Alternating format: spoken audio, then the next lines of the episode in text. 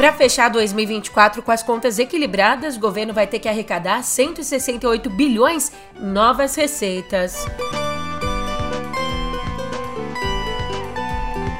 E líder do governo no Senado prepara PEC que proíbe militar da ativa de se candidatar em eleições.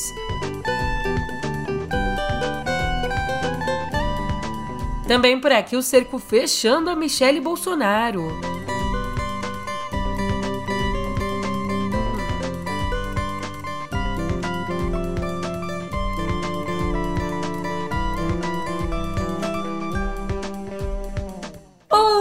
Ótimo dia, uma ótima tarde, uma ótima noite para você. Eu sou a Julia Keck e vem cá, como é que você tá, hein? Abre o coração. Nesse dia 31, força, muita força.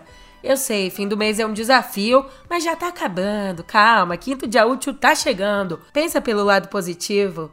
Pelo menos o seu desafio não é arrecadar 168 bilhões em receitas que ainda nem existem. Então é chi no pé do ouvido.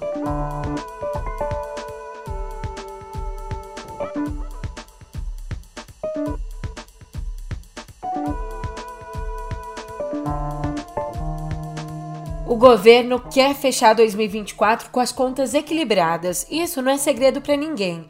Mas para isso, vai precisar captar 168 bilhões de reais em novas receitas como anunciou ontem a ministra do Planejamento, a Simone Tebet.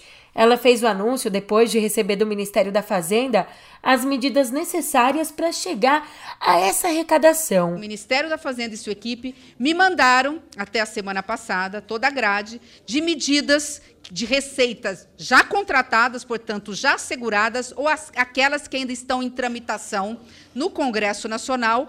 Nós fizemos um encontro de contas e vimos, nós precisamos de 185 desculpa, 168 bilhões, bilhões de receita.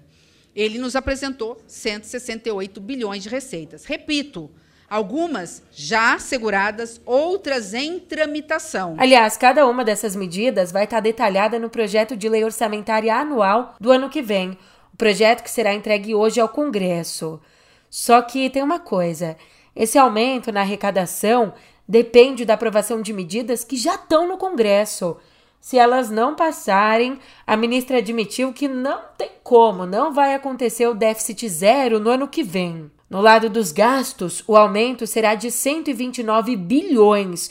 Com isso, as despesas vão passar de 1 trilhão e 964 bilhões para 2 trilhões e 93 bilhões, já refletindo então a aplicação das regras do novo arcabouço fiscal, que deve ser sancionado hoje pelo presidente Lula. Mas eis que, quando menos se espera, uma luz no fim do túnel para o Ministério da Fazenda. Uma das medidas mais importantes para conseguir de fato aumentar a arrecadação já foi aprovada pelo Senado. Numa votação bem apertada que terminou em 34 a 27, o voto de qualidade, ou seja, o voto a favor do governo, será retomado em caso de empate no CARF, o Tribunal da Receita Federal. E essa medida, na prática, pode gerar até 60 bilhões de reais no ano que vem. Graças à articulação governista, não houve alteração no conteúdo aprovado pelos deputados em julho e o texto, como já foi aprovado pelo Senado, segue agora para a sanção do Lula não é só alegria no Planalto, né? Você acha? A Câmara impôs uma derrota ao governo. Impôs ao aprovar por 430 votos a 17 a prorrogação até 2027, ou seja, quando acaba esse mandato do Lula. Aumentou até lá a desoneração da folha de pagamento para 17 setores. E essa medida pode tirar do caixa do governo 9 bilhões e 400 milhões de reais por ano. Mas como essa proposta acabou sendo mudada pelos deputados, ela volta para o Senado. Ainda tem um caminho maior para percorrer. Julia, mas você está falando muito, muito de futuro. Como é que a gente está até agora, hein? Até julho, as contas do governo e eu igualzinho, igualzinho as minhas, de mal a pior. Atingimos um déficit primário de 35 bilhões e 900 milhões, o segundo pior resultado para o mês na série histórica, que começou em 1997. Esse resultado aqui ele só perde para julho de 2020, ali o auge da pandemia, quando o gasto superou a receita em 109 bilhões e 600 milhões. Agora, se a gente for olhar aí de janeiro até julho, o déficit primário é de 78 bilhões e 240 milhões. Essa piora aqui nas contas públicas está relacionada à PEC da transição. Mas não é só questão de bolso, não. O governo quer aprovar também projetos em outras áreas. Então, o líder do governo no Senado, Jacques Wagner, deve apresentar nos próximos dias. Isso aqui é bem importante, tá? Ele vai apresentar uma PEC determinando que militares da ativa não podem se candidatar em eleições. Então, essa PEC diz que se eles quiserem mesmo concorrer, precisam passar antes para a reserva. Para você traçar um paralelo, hoje em dia funciona assim, ó. Se o militar é eleito, depois do fim do mandato, ele volta à caserna. Isso acontece também se ele concorre e não se elege. O lugar dele lá, lá no exército tá guardadinho. E os dois pontos têm contribuído e muito para a politização das Forças Armadas. Para mudar isso, o texto da PEC foi fechado ontem numa reunião do Wagner e de outros senadores com o ministro da Defesa, o José Múcio, e com o ministro das Relações Institucionais, o Alexandre Padilha. No texto original, antes dessa reunião, das negociações, inicialmente a PEC também vetaria a nomeação de militares da ativa para ministérios, mas, segundo Wagner, a restrição foi considerada discriminatória. Um outro ponto que também foi mudado ficam de fora desse projeto os policiais militares, já que as PMs são subordinadas aos governos estaduais, a quem caberia então impor esses limites quanto às eleições. Mas, como informou Wagner, esse impedimento das candidaturas dos militares, dos militares da ativa, só vai valer a partir das eleições de 2026. Segundo ele, as mudanças entram em vigor um ano depois da promulgação da PEC. E o problema é que não há garantia que ela vai ser votada nas duas casas até outubro, ou seja, a tempo das eleições municipais do ano que vem. De todo esse debate, Miriam Leitão destaca que, abre aspas, as Forças Armadas acham uma boa ideia não permitir que o militar que se desvinculou para se candidatar volte para o serviço ativo. A preocupação é fazer essa espécie de cordão sanitário para que as Forças Armadas não se envolvam na política. Fecha aspas. Papo vai, papo vem, e já que as eleições entraram aqui no nosso radar, de olho no apoio dos políticos do PL, alinhados ao Centrão, o comando petista decidiu não impedir alianças com o partido de Jair Bolsonaro nas eleições de 2024. Pois é, o Diretório Nacional permitiu coligações com candidatos de qualquer sigla nos municípios, desde que esses apoiem Lula.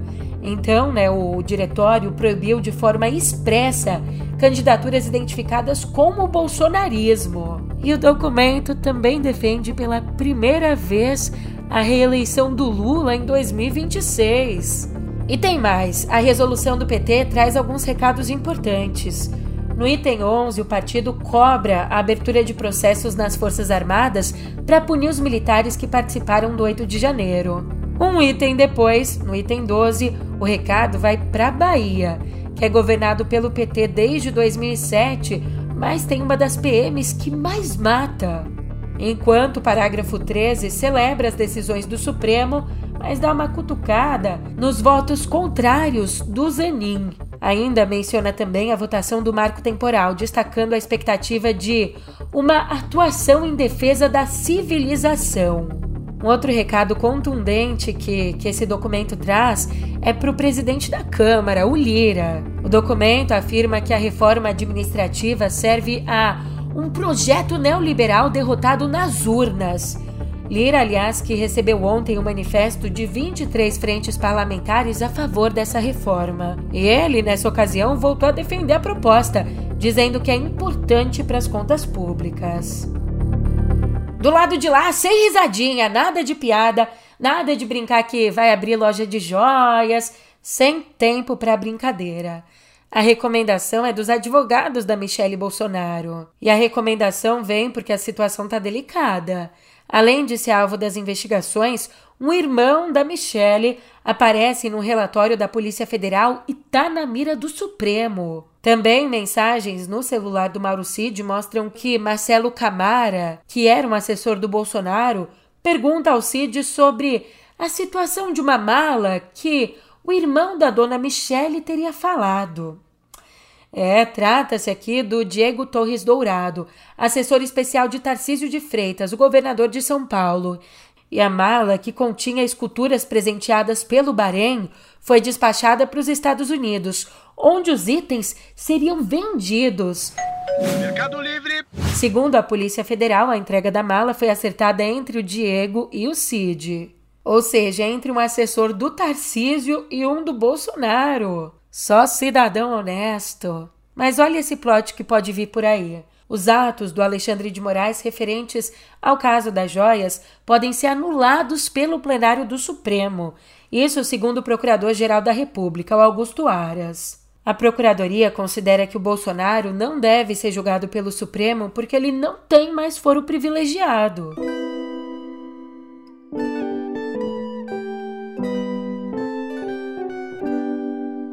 Depois de pedir vista, o ministro André Mendonça do Supremo votou ontem a favor do marco temporal para demarcação de terras indígenas. Essa tese, para você entender, ela estabelece que a demarcação só pode acontecer se for comprovado que os povos originários estavam naquele território no exato momento em que foi promulgada a Constituição, em 5 de outubro de 88. Se os povos naquela data já tinham sido exterminados, não, a tese não considera. E o voto de André Mendonça se junta ao de Nunes Marques, empatando o julgamento em 2 a 2 2 a 2 porque antes o Alexandre de Moraes acompanhou o voto do relator, o Edson Fachin, que foi contra o marco.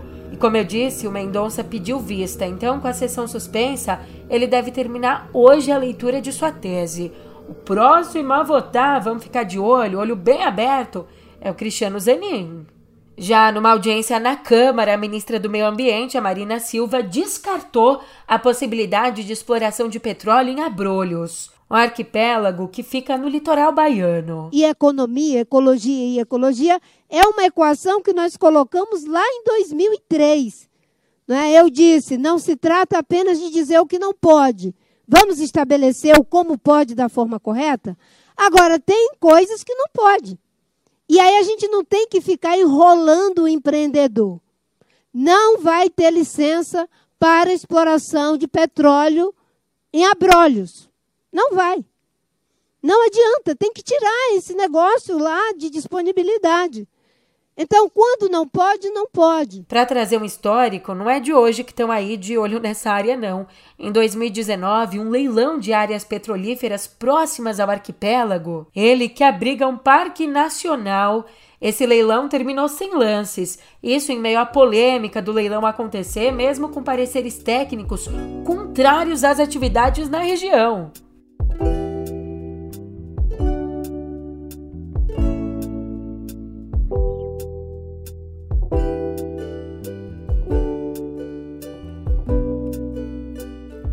Quinta-feira e dessa vez tem estreia para todos os gostos, não tem nem desculpa para não ir no cinema. Helen Mirren interpreta a ex-premier israelense Golda Meir em Golda, a mulher de uma nação, que chega aos cinemas hoje contando a história da Guerra do Yom Kippur, em 1973. 4, 3, 2, 1. Today, the Egyptian and Syrian armies launched an offensive against Israel.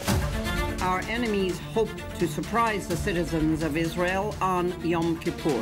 Ali, em meio a um ataque surpresa lançado por Egito, Síria e Jordânia, ela, conhecida como a Dama de Ferro de Israel, precisa tomar decisões acertadas para manter o país em segurança. In my day, they stood for the Prime Minister. Secretary Kissinger is on the line. Remember that I am first an American, second I am Secretary of State, and third I am a Jew. You forget that in Israel we read from right to left. Agora é uma estreia que retrata a história mais recente, tão difícil quanto. Can we talk about your contact with Julian through his childhood? It's part of the story, I think. It isn't part of the story. Yeah. The story is that, I, you know, I'm attempting in my own modest way. Yeah o documentário Itaca, a luta de Assange, mostra a situação do Julian Assange, um jornalista que foi preso em 2010 por publicar documentos que revelam crimes de guerra cometidos pelos Estados Unidos durante o conflito no Iraque, quando um helicóptero norte-americano sobrevoou metralhando civis em Bagdá. E o jornalista, ele segue preso desde então. Inclusive, o pai dele veio ao Brasil para a estreia do documentário a maximum jail sentence of 175 years because he published the truth. Mas também tem estreia nacional, nosso cinema brilhando. No drama Fluxo, um casal em separação é forçado a continuar convivendo por conta de um lockdown. Isso é censura, Rodrigo, certeza. Não é censura, não faz sentido. Todo mundo tá ficando meio louco, eu não, eu não sei o que fazer. Ah, Julia, a vida tá triste, já tá difícil demais, quero dar gargalhada. Então tá bom. Senhor Walt Disney. É Walt Disney.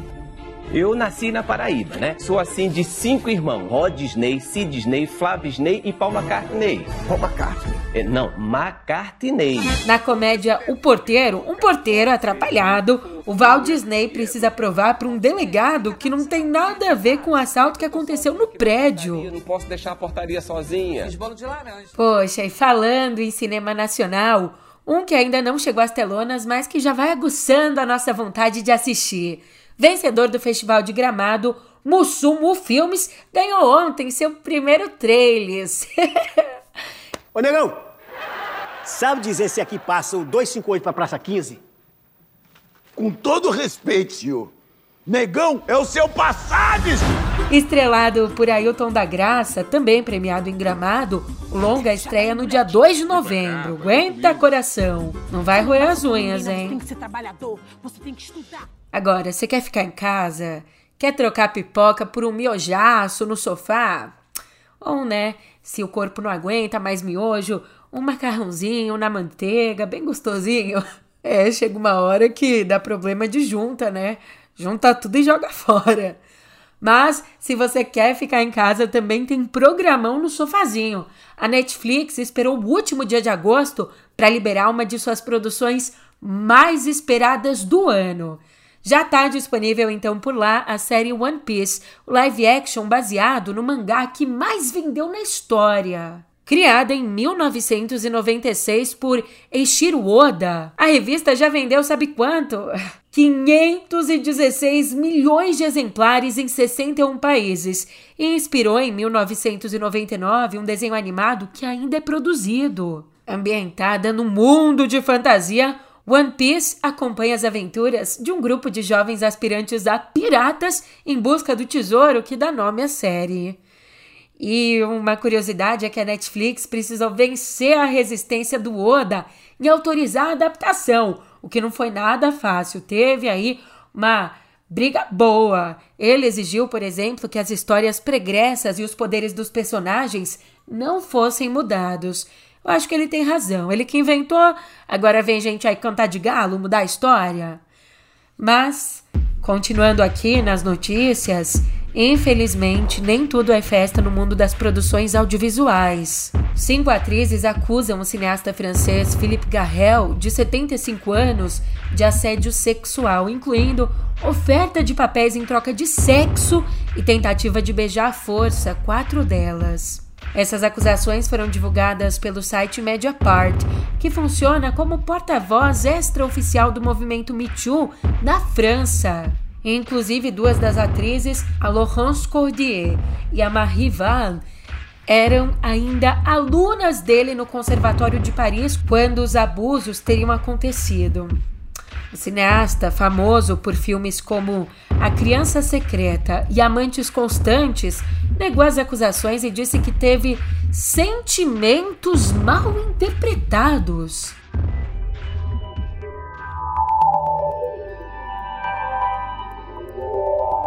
Olha só que iniciativa interessante. A Meta e o Ministério da Justiça firmaram uma parceria para localizar crianças desaparecidas aqui no Brasil.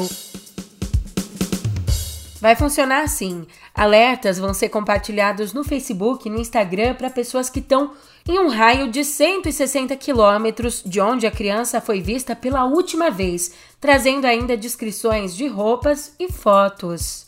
Inicialmente, essa ferramenta, o Amber Alerts, vai estar disponível no Ceará, Minas Gerais e Distrito Federal, mas deve atender gradualmente em todo o país. E por mais que pareça né, uma iniciativa mega inovadora, ela já é usada em 30 países e funciona a partir da confirmação do desaparecimento por autoridades. Infelizmente, isso pode ajudar muito por aqui, porque a gente tem um cenário bem preocupante. Segundo os dados do Conselho Nacional do Ministério Público, das 93.800 pessoas que estão desaparecidas, um terço corresponde a crianças e adolescentes de até 17 anos. Enquanto isso, o CEO da Amazon, o Andy Jassy, deu um ultimato a funcionários que ainda resistem à política de retorno aos escritórios da empresa. É, no começo do mês, durante uma sessão interna de perguntas e respostas, ele disse que já tinha passado da hora de discordar e de se comprometer com a política, exigindo que os funcionários corporativos estejam no escritório três dias por semana. Nas palavras dele, se você não pode discordar e se comprometer, provavelmente não vai dar certo para você na Amazon. Olha que grosseiro! Cadeira, ele até que foi fino, né? Teve uma educação tão fina, mas tão fina que nem aparece. Ainda bem que o nosso bate-papo aqui é virtual, via via celular, via computador, por onde você quiser me escutar, eu tô falando. Mas agora eu não tô mais porque o episódio chegou ao fim. Obrigada pela companhia e a gente se vê. Até mais.